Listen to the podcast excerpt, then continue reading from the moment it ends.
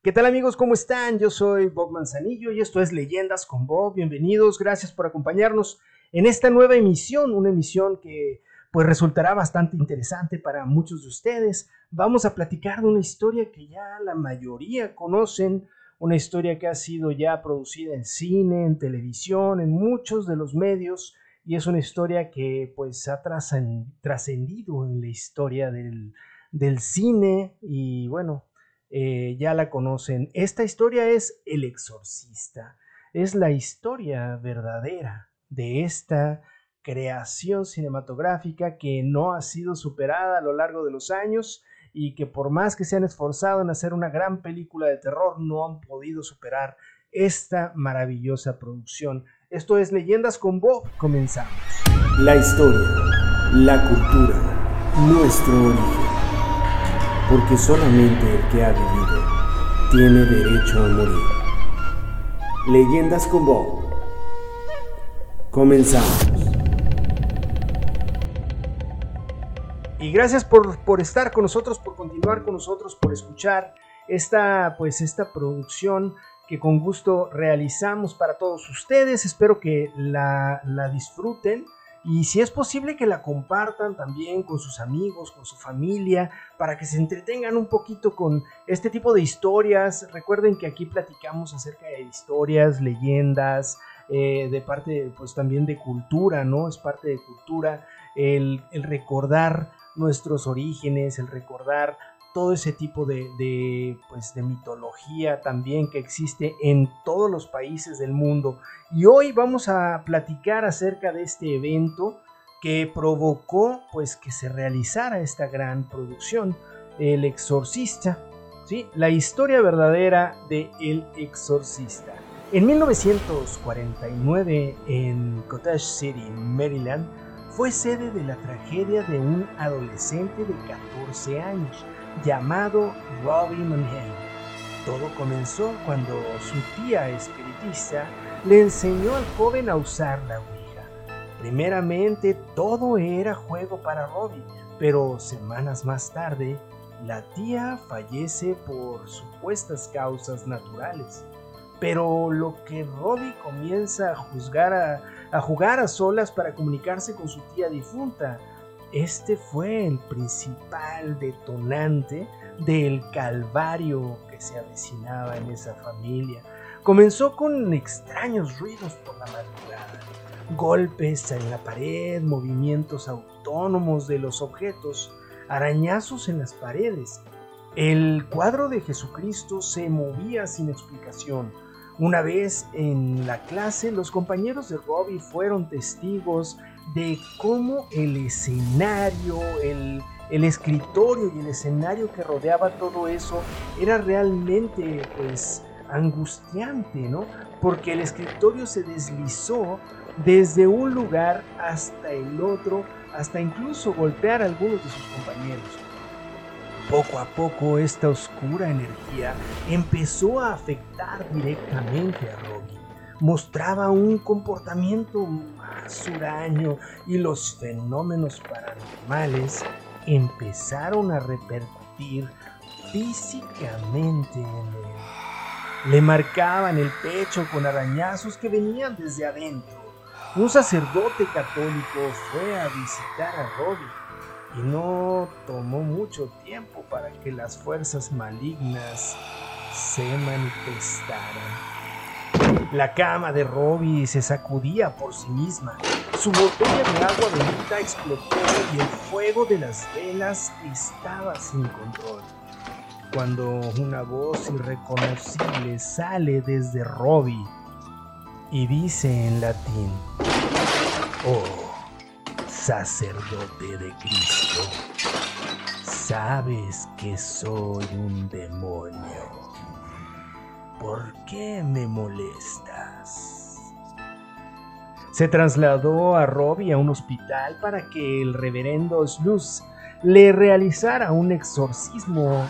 Lamentablemente, quien poseía a Robbie lastimó gravemente al reverendo, dando por cancelado el exorcismo. La familia de Robbie se percató que en su pecho se marcó una señal St. Louis, lugar donde falleció la tía espiritista, donde más tarde llevarían a Robbie en busca de ayuda. Un padre jesuita fue quien realizaría este último exorcismo en St. Louis, donde el demonio dentro de Robbie se volvía muy agresivo ante imágenes religiosas, maldecía con una voz demoníaca en diferentes idiomas, ofendía a los religiosos y les escupía en el rostro. Pero no fue suficiente para que los religiosos desistieran. Después de un largo, complejo y peligroso exorcismo, desde dentro de Robbie salió una nueva voz. Satán, Satán, soy Miguel. Y ordenó a Satán y a los últimos y a los otros espíritus malignos que dejen este cuerpo en el nombre de Dominus inmediatamente. Ahora, ahora, ahora. Robbie se retorció hasta que encontró la calma. Dirigió su mirada a los sacerdotes y les dijo, se ha ido. Y así es como la historia original de esta famosa película fue que ocurrió en aquel lugar en Maryland. Y bueno, pues a raíz de ahí es que se produjo esta tremenda producción en la que, bueno, reconocemos muchos de los casos que se dieron en la vida real fueron pues de alguna manera dramatizados en esta película. Eh, si es, eh, si no la han visto, tienen que verla porque finalmente está basada en un evento que ocurrió en 1949 allá en Courage City, Maryland.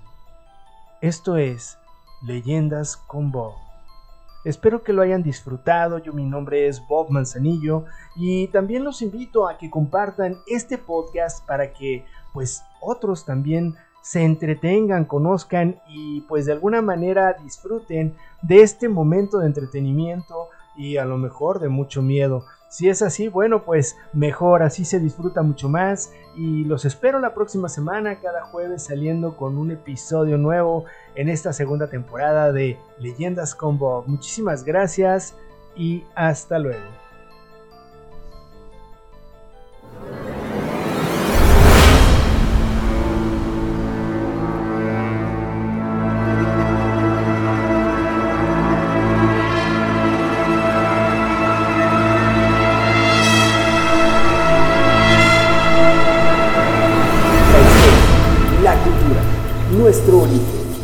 Porque solamente el que ha vivido tiene derecho a morir. Leyendas con Bob. Hasta la próxima.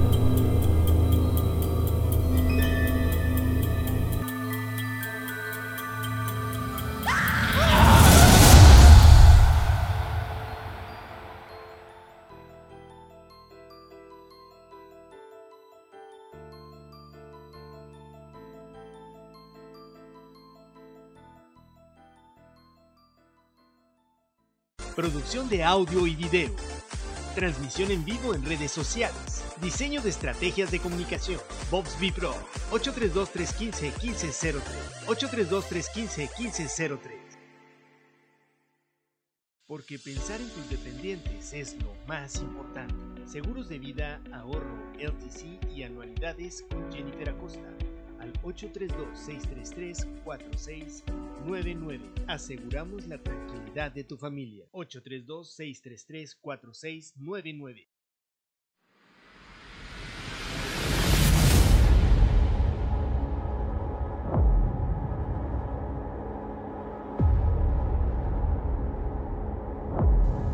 Leyendas con voz. Escucha todos los jueves una nueva versión de Leyendas con Bob. En Spotify. Comparte. Y si te atreves, escúchalo con los ojos cerrados. Leyendas con Bob. Todos los jueves. En Spotify. porque solamente el que ha vivido tiene derecho a morir. Con Bob Manzanillo. Leyendas con Bob.